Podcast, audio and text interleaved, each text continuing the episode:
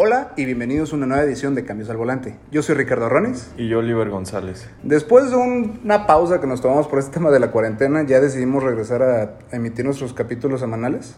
¿Cómo has estado, Oliver? Pues bien, mejor. ¿Cómo te trata la cuarentena? Igual que hace tres meses. Sin Desde mucho. marzo, ¿verdad? Que no grabamos. Desde marzo. Pero ya decidimos retomar esto, ya creo que ya podemos hacer ya un relajamiento de la distanciamiento. ¿Y qué ha pasado con los coches? Pues mira, estos tres meses que pasaron, esta temporada del 2020, muchas agencias se las vieron negras debido a que no podían abrir este para la venta de coches. Lo único que estaba funcionando era el servicio y aún así estaban limitados a citas. Muchas agencias lo que estaban, lo que le metieron mucho fue por línea, de que te decían, ah, te mando fotos y una agencia, no me acuerdo exactamente cuál, que literalmente hizo un paseo virtual. No, pero de hecho yo vi, creo que Toyota, Dalton aquí en Jalisco, lo que Mm. hacían era que si te estabas interesado en un coche, Te lo llevaban a te tu lo casa, llevaban a tu casa para que lo vieras y si te animabas, pues firmabas y nunca ibas a la agencia. Pues yo vi te digo, creo que fue la Mercedes, que literalmente se ah, hicieron este videos de todos sus coches, como para hacer un review de que, ah, miren, este es el coche, tenemos tales promociones y todo, porque pues todo el mundo preocupado como de, El servicio iban por el coche a tu casa y te lo regresaban y pues te sanitizaban el coche y cosas así. pero eso siendo sinceros, cuando estaba al punto más cañón del confinamiento, ¿tú te sentías en una oportunidad para comprar un coche? Pues es que yo creo que es más el miedo que tiene la gente a ver qué pedo con la economía que se viene porque pues imagínate que te animas por el coche y al final te quedas sin chamba. No, que también empezaron las ofertas. Primero empezaron unos con mensualidades más bajitas, que te doy tal, que te doy... Y quieras o no, como buen mexicano no dice, déjame esperar un poquito más a ver qué, qué ofrecen. No, y va a estar difícil, vas a ver que va a haber todavía mucho más ofertas. Sí, más porque... mm, Porque tristemente la cuarentena lo que demostró fue que con una cuarentena no importa la ropa que uses, no importa el coche que tengas, sino la casa que tengas. sí, O sea, si tienes una, una casa con alberca, con gimnasio, con todas tus comodidades que necesitas, no necesitaste el coche en toda la cuarentena y no te desesperabas por salir. no, pero es que te va. El tema del, quieras o no, ¿en qué se, en qué se basa que trabajes tanto? ¿Para qué trabaja el indio? Pues para que la India gaste.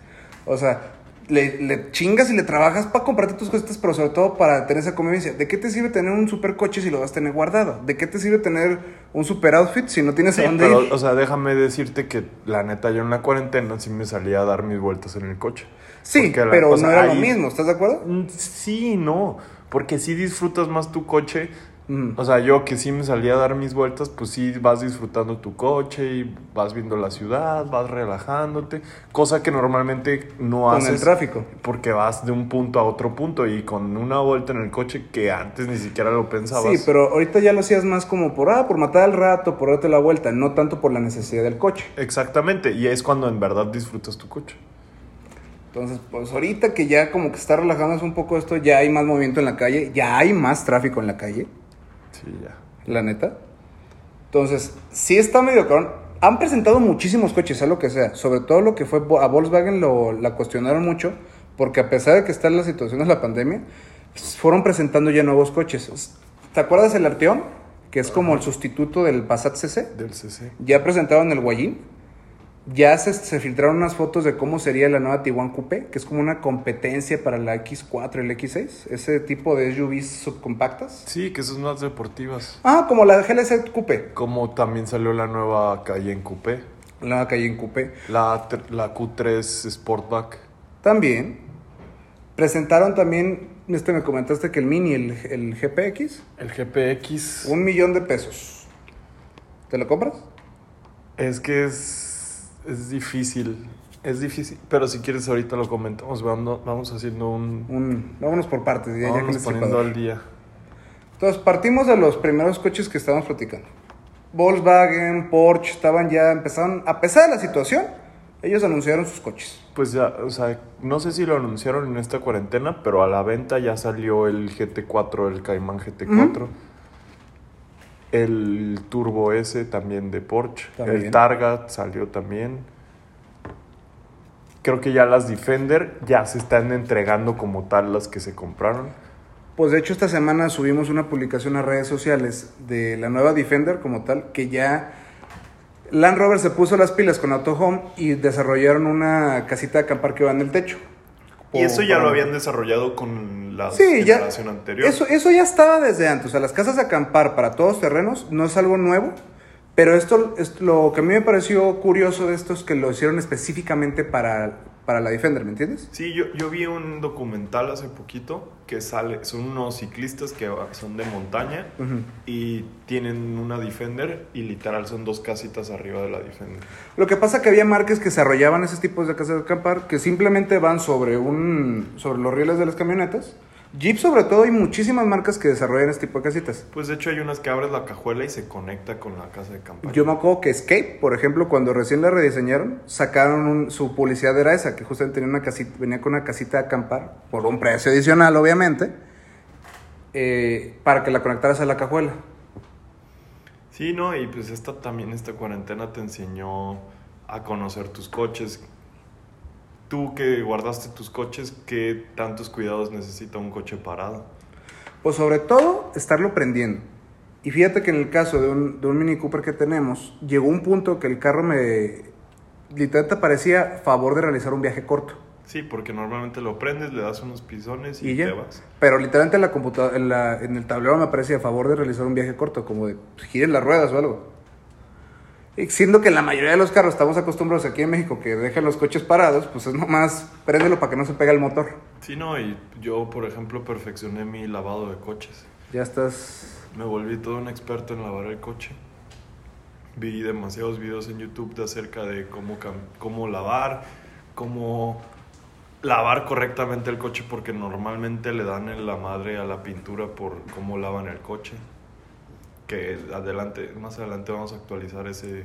Vamos a un tema delicado eso, porque sí me, sí me diste que viste muchos, muchas cosas Demasiadas. nuevas, tips nuevos que podemos brindar como de qué hacer con tu coche. Sobre todo, ¿qué hace no hace tiempo que estuvo parado muchos coches que se va juntando el polvo? Que un error que hace mucho la gente a veces es con un trapito seco, nomás quitar el polvo, que es un pésimo... Sí, no, o sea, y la verdad aprendí que tú cómo veías lavar el coche. Shampoo, Coronavirus. ¿Qué era? Lo mojas, shampoo, lo secas y vámonos. Es todo, pero hay todavía más trasfondo de que... Porque normalmente no le quitas lo suficientemente la tierra y al secarlo, pues literal tallas la tierra en... Pues es que echándole, e- echándole ganas y le- realmente puedes hacer mucha, mucha limpieza. Mucha gente lo que no hace es abrir el cofre, porque sobre todo en la parte de donde están las bisagras se llegan a juntar mucho hojas. Y llega un punto en que este, hay como ya una colección de hojitas secas, ¿no está tocado ver en algunos carros? Sí, no, pues es... De hecho, no sé si les haya pasado, cuando empieza a llover se te empaña el vidrio y dices, pero si ya prendí el aire, ¿por qué no se desempaña? Es porque el, o sea, el coche entre el cristal, en- entre el parabrisas y el cofre, tiene un ducto que hace que el agua se vaya y se salga del coche. Y ese ducto se tapa con las hojas y hace que el agua se quede y se empañe ma- todavía más el coche y sea más difícil de desempañarlo. Y pues pues tienes que abrir el coche, limpiar eso, limpiar... Bueno, yo aprendí a detallarle el motor al coche. Ya, es un experto para detallar. Demasiado tiempo libre. Es que sí, oye, ahorita tú, por ejemplo, haces home office hoy en día. Literalmente tenías todo el día para estar en tu casa. Pues, ¿qué, qué otra cosa hacías? O sea, ponle que si tienes tu chamba como tal, pero ¿a qué hora ponle que te desocupabas? ¿A las 3 de la tarde? No, no, tampoco. Pues ¿No? chambeo. Está como a las 5. ¿5? Y te queda toda la tarde, de todas maneras, en tu casa, porque no hay, no hay un lugar a donde vayas. ¿Me entiendes? O sea, pues estás en tu casa y llega el tercer día y ya te aburriste. Sí. Entonces, pues como tú dices, te vas a dar la vuelta, ¿sabes qué? Cualquier, cualquier ida al Oxxo ya es un, Ya una es salidita. Tu salida del día. O sea, que te dé el aire mínimo. Y sí, los que más, los que más sufrieron fue el área automotriz. No, y pues, o sea, entre otros sí sufrió muchísimo eso. Porque deja tú la cuarentena que no usabas el coche. La economía que quién sabe cómo nos va a ir, entonces no sé si vaya a comprar el coche. Al fin y al cabo ni siquiera lo estoy usando ahorita. Entonces es cuando debemos de ver qué onda con eso. Fíjate, yo me acuerdo, creo que fue en marzo, abril, que Ford dio un comunicado. Que ellos dentro de sus arcas podían aguantar así como estaba todo, todo confinado hasta septiembre. O sea, si esto seguía sin abrir nada, que hasta septiembre te, agu- te aguantaban el chingadazo. Porque quieras o no, pues como buena empresa están, tienen puro apalancamiento. Entonces, No, pues es deja que- de haber flujo y toma la cara. Pues es que haces planes que. Pues haces planes y no tomas en cuenta que va a haber una pandemia y se va a detener el mundo durante tres meses. Simplemente Hertz, una de las compañías de renta de coches más grandes de todo el mundo, se declaró en bancarrota. ¿Por qué? Porque todas sus flotas de coches obviamente las tienen a crédito por, un flu- por tener un flujo sano. ¿Y quién va a rentar un coche ahorita? No, dejaron de rentar coches teniendo todos sus créditos encima, pues ¿qué hicieron? Dicen que lo primerito que se pusieron a vender coches para salir, del- para, pues mínimo medio salir del apuro. Lo primero que voló fueron Corvettes y Camaros, porque lo que más, lo que más compra Hertz era Chevrolet.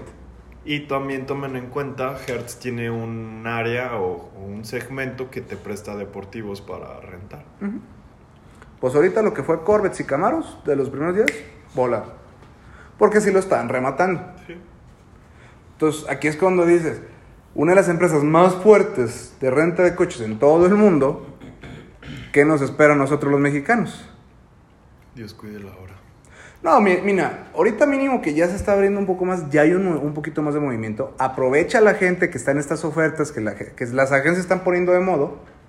Sí, no, pues, o sea, si tienes en mente comprar un coche, ahorita la agencia te va a dar todo. Pues es como dicen, ah, pero antes ni siquiera decían apoyen a las agencias, apoyen al ramo automotriz. Ah, pero antes ni siquiera le bajabas. Ni Yo los nunca tapetes había visto sacabas. bonos en Kia y hay bonos en Kia. No, simplemente ahorita te están, la mayoría de las agencias, así de cajoncito, un bono de 50 mil pesos. Así al, Pues depende qué coche. Depende de los coches, pero otro ejemplo que ya también la ya llegó incluso a México, la nueva Explorer ST. La están haciendo también muerto muchísimo ruido de que miren, ya llegó la nueva camioneta, vengan a ver los nuevos carros de Ford. O sea, se están moviendo, se están poniendo para que tú les compres, ¿me No, y pues va a cambiar y va a cambiar todo porque, pues quieras o no, las empresas que probaron el home office y les funcionó, va a cambiar eso. Va a bajar las oficinas, va a bajar la movilidad y pues vamos a ver cómo le va todo. Pues cambió el automovilismo, se convirtió en esports, entonces pues ya ni siquiera carreras hubo y hay carreras virtuales. Le Mans fue virtual. O sea, literal. En un- o sea, literal jugaron videojuegos los pilotos durante 12 horas. o Oye, pero 24 ¿cómo horas. funciona eso? O sea, les llevan un equipo especial a donde están los, los conductores, se quedaban de ver en un tipo Moy y ahí jugaban o... No, pues, o sea, cada piloto, cada piloto tiene su simulador en la casa. O sea, se, con, se, con, y se ponen de acuerdo para formar los equipos y se tienen simuladores los más parecidos a, pues, a la realidad. Con el desgaste de coches, que eso ya lo tenía GT, el Gran Turismo, el videojuego, Forza, que ya tienen los desgastes que, Y si se me fue la luz, ¿qué hago? pues ahí pues tienes que asegurarte bien. Por ejemplo, en la Fórmula 1, Leclerc fue de los primeros que jalaron a hacer esports. Leclerc, este Max Verstappen, Checo creo que corrió una o dos carreras. Este, Lando Norris, eh, ¿quién más? Un, un piloto de Williams, que no, me, no recuerdo el nombre, que fue el que ganó el campeonato de esports, porque ya se va a renovar, que si quieres después platicamos de eso. eso. Pero es que sí cambió muy, muy cabrón todo esto. Sobre todo por el tema de que no hubo salones del automóvil. Lo que fue SEMA, lo que iba a ser el de Frankfurt, todos esos que son, son donde principalmente presentan todos los vehículos, presentan lo nuevo, ya viene esto. Pues no hubo eso. Entonces las agencias, las marcas al principio no sabían qué hacer. Ya fue el, fue el grado que dijeron, ¿sabes qué? Ni pedo. Los empezaron a anunciar en redes sociales. Y sobre todo a los principales este, que hacen reviews de coches, se los prestaron. ¿Sabes que aquí está el coche? Haz el review y, y preséntalo. El nuevo A3, así lo presentaron. Lo agarraron los principales, sobre todo creo que de YouTube, que hacen reviews y presentarlos. O sea, siendo que por lo general primero es presentado en un salón del automóvil. Sí, y mucho tiempo después se los prestas a ellos. Claro. Y también presentaron el Mini, el GP, que es como su versión más... Más potente. Y... Pero eso, eso que decías de los e- esports. Ahorita, por ejemplo, ¿no, no te acuerdas que uno estuvimos aquí un invitado, Santiago Ramos? Ajá. Que él también ya está, va a empezar su, su temporada igual en esports. O sea, todos, todos los medios de, autom- de- de automovilismo se están adaptando a esto pues para seguir en el juego, como dice vos, sí, para que siga siendo atractivo. Sí, pero, o sea, eso es por. Yo creo que es como para rellenarle el hueco que dejó, porque, o sea, siendo sinceros, pues de ver a alguien que juegue Nintendo, pues te pones a jugar Nintendo tú, güey. Sí, pero por ahorita quiero no por adaptarse, por, por seguir viendo qué onda. Porque obviamente no se puede quedar esto así, o sea, es por ejemplo, también creo que en el fútbol empezaron a jugar en Xbox y PlayStation y demás. Y sí, al principio, órale, qué cagado que estés viendo jugar a los jugadores en FIFA, pero obviamente más adelante pues ya te va a dar hueva, güey, o sea, dices, no me interesa ver eso. Sí. Pasa lo mismo con las carreras de auto. Órale, que mira que no sabía que también le, le armaba así. Pero por lo que buscas es que esto vuelva a la normalidad. Y volvemos a lo mismo. Te vas a sentir con la realmente la disposición de comprar un coche hasta que ya veas que bueno, ya lo voy a poder usar más, como quien dice. Sí, deja tú que lo uses más, cuando tengas la confianza y la seguridad de poder comprarlo, güey. Es que ahorita, por ejemplo, que está viendo mil este, diferentes tipos de créditos y buenos, están las mensualidades poniéndose, su- o sea, una mensualidad que por lo general te andaba saliendo en 5 mil pesos, ahorita te la están dejando hasta 3.990, un decirte. Ujú. Depende bien de tu corrida financiera. Pero ahorita se están poniendo muy de moda todo el mundo, porque pues, no hay lana, no hay un flujo de efectivo. Que, pues, esto es de coches, pero para explicar rápidamente, una vez lo dijimos, o sea, una corrida financiera, tú fuiste lo que explica, depende cuántos años lo saques, la tasa que te den, y sobre todo ahorita que no, no está cambiando ese, el dinero de manos, que es lo que se basa la economía, tú ahorita a lo mejor tienes un dinero ahorrado, pero no se lo vas a ir a dejar a la agencia si, si tú no sabes qué va a pasar. Sí, no, y, o sea, yo creo que si están pensando en comprar un coche, analicen. Sí, te pueden dejar las mensualidades muy baratas, pero si es un crédito a seis años, pues te van a fregar con los intereses. Claro. Y es ahí donde, o sea, lo que importa es en verdad que sí te bajen el coche de precio, no que te den mensualidades. Porque yo siento que a veces, si te fijas mucho el gancho en los anuncios que sacan los coches, nuevo Audi A3, llévatelo desde 3 mil pesos mensuales. Sí, pero darles un 40% del enganche. No, y a 5 o 6 años como tú dices. Exacto. Y en plan Select, que todavía te queda un residual como de la mitad del coche. Y si dejas el residual, sigues pagando intereses de todo ese monto por todo el crédito. Que eso es lo que no te conviene de los Select. Entonces, ahorita que es coronavirus, la gente se puede ir por la finta de que, ah, es un ofertón. Y realmente no. O sea, sobre todo fijarse en qué tan largo va a ser ese crédito. Sí. Sí, pues son ganchos y hacen que te engañes y digas, pues está fácil, voy a pagarme un poquito, pero pues hay que ver cuánto dinero en verdad te están cargando de intereses comparado con uno tradicional y ver si te conviene o no. Porque sí, te podrás, como dices tú, que te cobran 5 mil y terminas pagando 3.999. Son mil pesos menos, pero en verdad a quién le estás pagando ese, o sea, quién está cargando con ese costo. Porque si por mil pesos menos vas a terminar pagando 20 mil pesos extras, puedes decir, si al final los voy a terminar pagando y los puedo pagar de una vez, pues los pagas de una vez y te ahorras eso. Y es mejor que agarres un bono que te baje en el coche. No, y capaz teniendo el dinero en la mano, le dices, aquí lo tengo, tú sabrás si me lo llevo.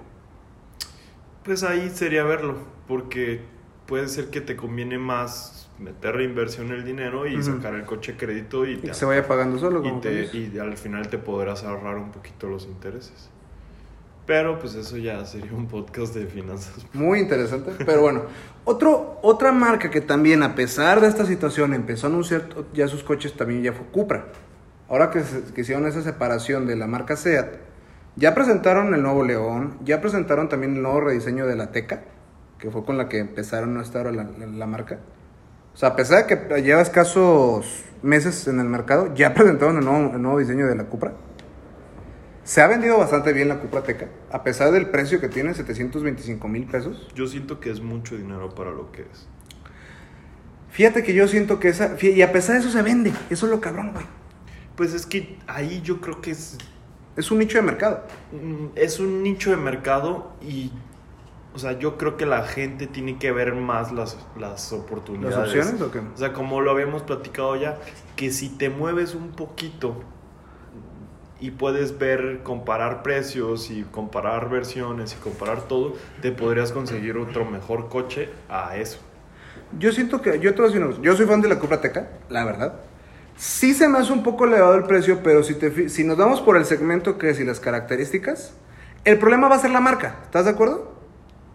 Porque la camioneta en sí ya, ya sacaron todo lo que tiene, está muy bien equipada dentro de lo que cabe, tiene buenos este, acabados y detalles, buen motor. Pero el detalle es que es una marca que no es una marca premium a comparación de Audi, Mercedes, de BMW, que si te vas por una camioneta o de ese segmento, sí sube considerablemente el precio.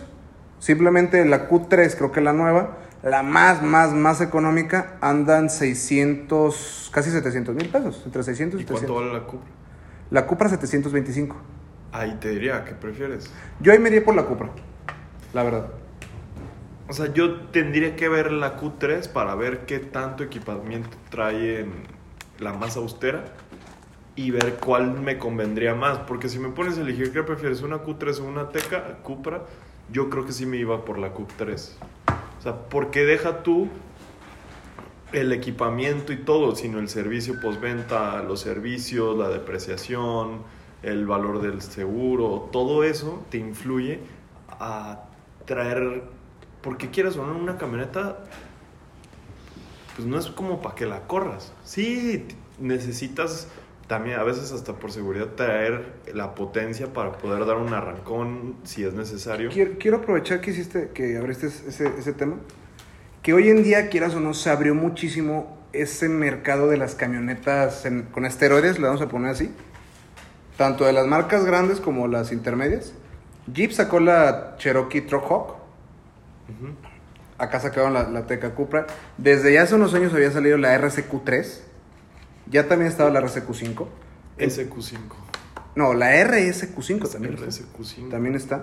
Pues la, la Cayenne, la GTS. La Cayenne, la Urus. La Urus, que de hecho antier vi una. Qué bonita está esa. O sea, a pesar de ser una camioneta, creo que vale aquí como 6, 7 millones de pesos. Hay como 4 en Guadalajara. Y es que es un. Es un segmento nuevo que yo creo que es. Es que estás haciendo un coche que no debería de tener eso. ¿A qué sea, me esas- refiero? ¿Esas prestaciones te refieres? Ajá, sí, porque al final es una camioneta. O sea. mm, Yo siento que lo que pasa que sobre todo en México, que las calles no se prestan a tener un deportivo, a la gente le gustó mucho eso. El que fuera un poquito más alto el carro, que no tienes que preocuparte tanto ya por los topes sobre todo. Y, y, el que empezó toda esta revolución fue Porsche. Con la Cayenne. Con la Cayenne, que tanto lo criticaron por haberse convertido una marca de deportivos en una camioneta. Y sin embargo empezó todo esto. Y si te vas todavía más atrás, ¿sabes quién fue el pionero, por así decirlo? Lamborghini. Sí, pero durante un... Sacaron la LM002. Sí. Que hoy en día era una camioneta pickup, se podría decir, porque en sí no era una SUV, era una pickup, se podría definir. Pero pasó el tiempo y ya se habían olvidado de las camionetas de lujo en ese, en ese nicho. Fue cuando sacaron la Navigator que dijeron, órale, Pero ya, Ya tenías- estaba la Range Rover, no, por pero ejemplo. tenías Range Rover, tenías la Escalade, tenías Mm. la Suburban. pero la Suburban que ya sonó no, no era de lujo. Y Navigator, que era segmento de Ford, Ford tenía la Explorer. Sí, no, pero tenías Escalade para Chevrolet. Sí, Y tenías la Yukon. pero por eso, fue en ese nicho que salió la, Navig- que salió la Pero, me- Navigator, ahí- salió la pero tú Escalade. estás ahí hablando ya de camionetas. de lujo, pero ya ahí se brincaron de las de lujo a las a que eran de que el altas que dio el prestaciones. brinco fue la Cayenne. La Cayenne. Porque era una marca que era únicamente deportivos. Y de la nada sacaron una camioneta que sí al principio fue como de, ¿por qué que después eso? siguió la, eh, Audi, que su primera fue la Q7, si no recuerdo mal. Estamos hablando creo que en los 2000 Sí, fue la Q7, porque después fue Q5, Q3, Q2 y Q8. Y sin embargo también las camionetas chiquitas cuando recién empezaron a salir también fueron muy criticadas. Pero la gente les empezó a gustar. Tanto es el grado que ve ya la variedad que hay de camionetas que en sí sus dimensiones pues no varían mucho, pero se vende cada una en su mercado. Pues es lo que dicen de las coupé. O sea, una coupé, ¿qué ganas con que sea coupé la camioneta? y a ver cuál fue la primera. La X6. X6. Que también fue criticadísima cuando En recién teoría salió. fue la Aztec. Sí, se podría- se irónicamente fue la Aztec. Que esa, bueno, la tienen tachada como la camioneta más de las más feas de la Yo historia. creo que fue mal entendida en su momento. Salió antes de tiempo, creo yo. Porque este Mitsubishi sacó ahora esa. ¿Sí fue Mitsubishi? Mitsubishi sacó una camioneta muy similar. Que es casi igualita. Está igualita la camioneta. Pero sí, ese, pues caída de la parte de atrás. Yo vi el review de la. De la Cayenne Coupé. Vi el review de la X4. Vi el review de la GLC y la GLE. Y ahí lo que. O sea, llegó el punto en que esas camionetas lo único que te dan extra es la imagen. Porque en sí te quitan espacio. Al tener la caída antes, hace Pierde- que el de atrás vayas incómodo. Sí. Y pierdes. O sea, porque acuérdate, antes la camioneta, salvo la calle, la camioneta deportiva por excelencia, pues era la ML63. Sí. Que era de las que más. ¿Cuántas veías en la calle? Y sin embargo, hubo un punto que le hicieron como más grandota. Y ya perdió esa, esa deportividad, ¿estás de acuerdo? No, pues es que fue cuando cambió la nomenclatura en Mercedes, que fue que pasó de ser la, la ML, pasó a ser la E. GLE. No, pero desde antes acuérdate que la ML era más estilizada, era un poquito más chiquita. Y antes de que cambiaran la nomenclatura, un modelo antes de que ya fuera GLE, la hicieron un poquito más tosca. Que ahí ya fue que ya la dejaron de comprar más los hombres y la empezaron a traer más las mujeres. que fue cuando sacaron, la hicieron más toca- tosca cuando sacaron la GLK, Ándale. que era más chiquita y le dieron, porque siempre estuvo la GLS que era para competirle más o menos a la Suburban, porque esa sí, Sí. traía la tercera fila de asientos. Y eran muy pocas las que veías en la calle, realmente. Yo creo que en Guadalajara he visto a lo mucho unas 10. Que, siendo sinceros, si vas a pagar por una camioneta de tres filas de asientos que vale más de un millón de pesos, te puedes ir por una Suburban que va a estar súper bien equipada y realmente tiene espacio para todos los pasajeros. Sí, pero digamos que ahí buscas el lujo. Sí. y buscas traer un Mercedes porque y es lo que te decía es, con las coupé estás perdiendo la esencia de una camioneta o sea estás por el, el que sea coupé estás perdiendo cajuela estás perdiendo espacio para el pasajero Incluso la X6 traía una consola en la segunda fila que perdías un asiento literal. O sea, ya no será para cuatro personas. y así es la GLS la Maybach la nueva que sacaron pues es para cuatro personas que literal estás trayendo ya un sedán Dato curioso de la nueva Defender, que ya de hecho esta, esta segunda mitad del 2020 la van a presentar. Ellos diseñaron la camioneta para que la palanca como tal está pegada al tablero. Esto lo hicieron porque viene una, ahí está de opción, una de las básicas, por así decirlo, que viene corrida la primera fila de asientos, o sea, la- donde está el, el piloto y el copiloto, viene corrido. Esto lo hicieron para que si tú querías, ¿sabes qué? Puedes pedirla con, con asiento corrido o puedes tener una consola central. Entonces la palanca de la transmisión la dejaron pegada al tablero para poder tener ese... y ya vi el review de la de la Defender la nueva Está bonita. Y pero está hecha toda, o sea, yo creo que es más ruda ahora la Defender que el Jeep nuevo. Sí, los acabados y todo. No pierde el lujo, eso sí. No, tiene lo elemental, Ajá. pero la convirtieron, haz de cuenta, en un celular de uso rudo, güey. Sí. Tiene todas las... Y la verdad se me hizo padre porque la esencia de esa camioneta es el todoterreno. No es una G-Wagon que literal se denomina esa camioneta como que quiere representar tu poderío. Esa, la G-Wagon no es ni para todo terreno, ni corre, pero sí trae un V8 biturbo, pero no, pero sí, o sea, no está Pues bien es la camioneta de artista, quieras o no. Sí. O sea, porque la G-Wagon simplemente la más barata vale 2 millones de pesos. Que no tiene nada de barata y tampoco de austera. y tampoco le cabe mucho. Y luego la puerta de atrás tienes que dejar espacio porque es completamente, es literal una puerta, no se abre hacia arriba, se abre hacia los lados. O sea, es una que no es tan cómoda como pensaría la gente. Para nada. Pero sin embargo, vamos a eso. Tienes la lana, la quieres, la tengo. ¿Entiendes? Es un coche de capricho. Sí. Y sin embargo, ves una en la calle y la volteas a ver. No, la verdad ¿Sabes? son muy O sea, bonitas. Está hermosa. Y la verdad, han sabido respetar esa línea. Le han, le han hecho sus facelift, le han cambiado el, todo, pero sigue manteniendo su esencia. Que yo creo que no lo lograron tanto con la Defender. No es fea, pero sí la modificaron mucho. Mucho. Ya le hicieron más redondita. Digo, y eso es uno de los cosas en los que ahorita que está la pandemia, que siguieron presentando, a pesar de eso siguieron sacando los coches y ya están a la venta y Pues ven, es que ya estaban en la puerta. ya estaban listos para sacarlos. Pero todo, retomando lo que te decía, lo que más le afectó al sector automotriz fue que ya no tenían los salones para presentar los vehículos, que es como su... Pero yo creo que eso ya debut. lo veían venir. Porque no. O sea, creo que era muy caro. Se convirtió en algo muy caro para lo que representaba. Porque ya necesitas exponerte a nivel mundial. ¿Y cómo se lograba eso? Pues publicándolo en redes sociales. Y si lo vas a publicar en redes sociales, pues para qué ir y pagar mucho dinero para que solo unos cuantos. Siento vean? yo que porque es parte, es parte de todo ese mundo, ¿me entiendes?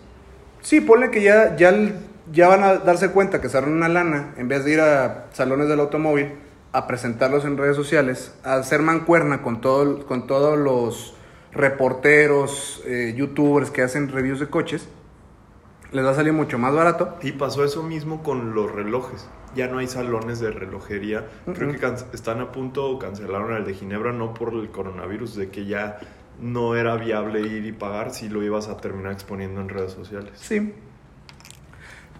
Pero yo veo lo mismo, que eso no es parte de una experiencia. Yo me acuerdo aquí en Guadalajara, cuando ha habido, pues no salones del automóvil, lo más que llegó a ver aquí fue la CIA, ¿te acuerdas? Y fue como el intento aquí en Guadalajara, que sí fue algo nuevo, pero no fue un wow. Pues es que literal fue un juntarse para vender coches. Sin embargo, lo que sí sigue es Expo Auto. Sí. Pero son las agencias tal cual, vienen, ponen su stand y es... ah, Ah, y está cómodo porque ves muchos coches en un solo. Se te hace muy cómodo porque a lo mejor dices, ah, me tengo ganas de comprar un sedán. Y literalmente en un solo día vas y te sientas sobre todos los sedanes y en un solo día puedes estar sacando ya cotizaciones de todos los carros. Y agarras promociones y a ver, ilústrame qué me vas a dar y todo. Y a ver, el debate del día. ¿Comprabas el Mini Cooper GPX? ¿Vale un millón? Un millón de pesos. Un millón diez mil. Siento yo que es Un millón cien mil. un millón cien mil pesos. Siento yo que para el segmento de coche que es, es se me hace muy caro. Es como el Mustang, güey, el, el nuevo que salió, el, G- el, GT, el GT500. Es un coche de 2 millones 200, pero tienes que ser un fanático de corazón para querer comprar, comprarlo. Pues es parecido al Type R, al Mm, Honda. sí, Es parecido al Golf R. yo diría que estoy un poquito más arriba porque sus especificaciones son un poquito más allá. Y, No son tan diferentes. ¿No? Trae como 300 caballos de fuerza y un GTI trae como 250. Pero bueno, en acabados, en diferenciación del modelo. Ah, no, pues es que es de, de marcas a marcas. No, no, no. Yo me refiero dentro de la marca Mini. ¿Qué, es, qué tiene diferente un Cooper Works al GP? Pues trae más caballos, trae diferentes spoilers, trae creo que los discos de freno son diferentes. Es turbocargado este, no sé si es twin turbo como los demás. Pero trae el mismo motor que el S y que el John Cooper Works. Y es a lo que voy. Yo en lo personal me gustan los, los- me gustan los minis. Pero yo creo que estaría más que contento con un John Cooper Works. Antes de animarme a, comprar, a desembolsar un millón cien por ese coche. Pues es que yo creo que se convierte en en ese coche especial. O sea, si Sí. tú tuviste un mini lo quieres y todo y tienes el dinero para comprar uno de esos, pues dices, bueno, me animo, es como un GTI, que la verdad ya el precio del GTI es Pues ya subió mucho. Es mucho para lo que Ya anda casi en los 600, según yo. Y yo me acuerdo que estaba como en 450. Y en esos tiempos se te hacía caro. ¿Estás de acuerdo? Es como un Cupra, es como un Golf R. El Golf R yo creo que lo compra el que en verdad quiere el Golf. Yo siento que hay dos tipos de personas que lo compran. Ese tipo de coches, que como tú dices, como capricho, son dos tipos de personas. El que lo compra por pasión y el que lo compra entre bluff o en su mentalidad es como un perfil bajo a su nivel Y es que yo creo que eso pasa seguido.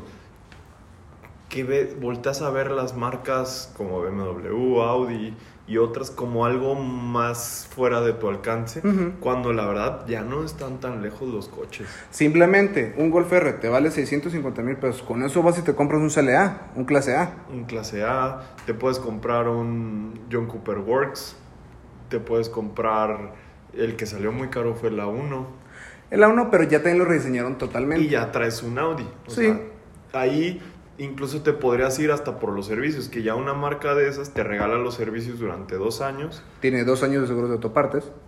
Exactamente. Que bueno, eso más bien sería del Golf comparado con las marcas premium, porque eso es solo Audi creo que la tiene. Sí, pero sí, tío, yo siento que son esos- ese tipo de personas las que lo compran. Porque si compraras el, el GPX, te podrías comprar sin problemas, con 200 mil lanas más, un Cayman. Sí, Que es totalmente diferente el coche, pero Es un deportivo. podrías o sea, y pues ya traerías un Porsche, ya no traerías un Mini. sí, pero tío, yo siento que es eso. Que es tanto tener la pasión por ese coche, o a lo mejor simplemente tienes el dinero, un día llegaste a la agencia, estaba en exhibición y pues, te gustó, simplemente es, ah, lo, lo quiero. Por calientito lo compraste. Y es una serie limitada, creo que hay 999, una cosa así. Pero sobre todo, a lo mejor un señor que tuve- tiene un, un mini viejito, luego compró uno de los 2000, hoy en día tiene todavía uno de los nuevos, y lo dije, ah, pues para complementar. ¿Qué pasa ¿no? con lo que te decía del Mustang? O sea, un señor que colecciona Mustangs, una persona que le encantan los Mustangs, lo compra por lo mismo, por tener esa, ese complemento de los coches. Entonces, me gustó mucho regresar a hacer nuestras emisiones semanales. Este capítulo fue de chile, mole y picadillo, pero... Pues como nuestro primer capítulo, ¿te acuerdas? Exactamente, Esta la vamos a denominar como la primera, el primer capítulo de la segunda temporada. exacto. Entonces, si seguimos vivos para la siguiente semana, vamos a, a continuar otra vez con este proyecto. Sí, ya regresa la Fórmula 1, creo que en dos semanas. Dos semanas. Se va a limitar, ya no va a haber público, se van a repetir grandes premios para alcanzar el mínimo de grandes premios y pues a ver qué tal nos va. Se cambiaron las reglas, se cambió, muchas cosas han cambiado que ya les iremos platicando.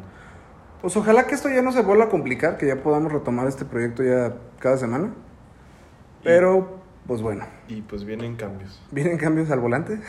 literal, a ver qué tal nos va. Bueno, les agradecemos mucho por escucharnos. Les pedimos nos sigan en redes sociales. Estamos en Facebook e Instagram como Cambios al Volante. Nos vemos la siguiente semana. Muchas, Muchas gracias. gracias.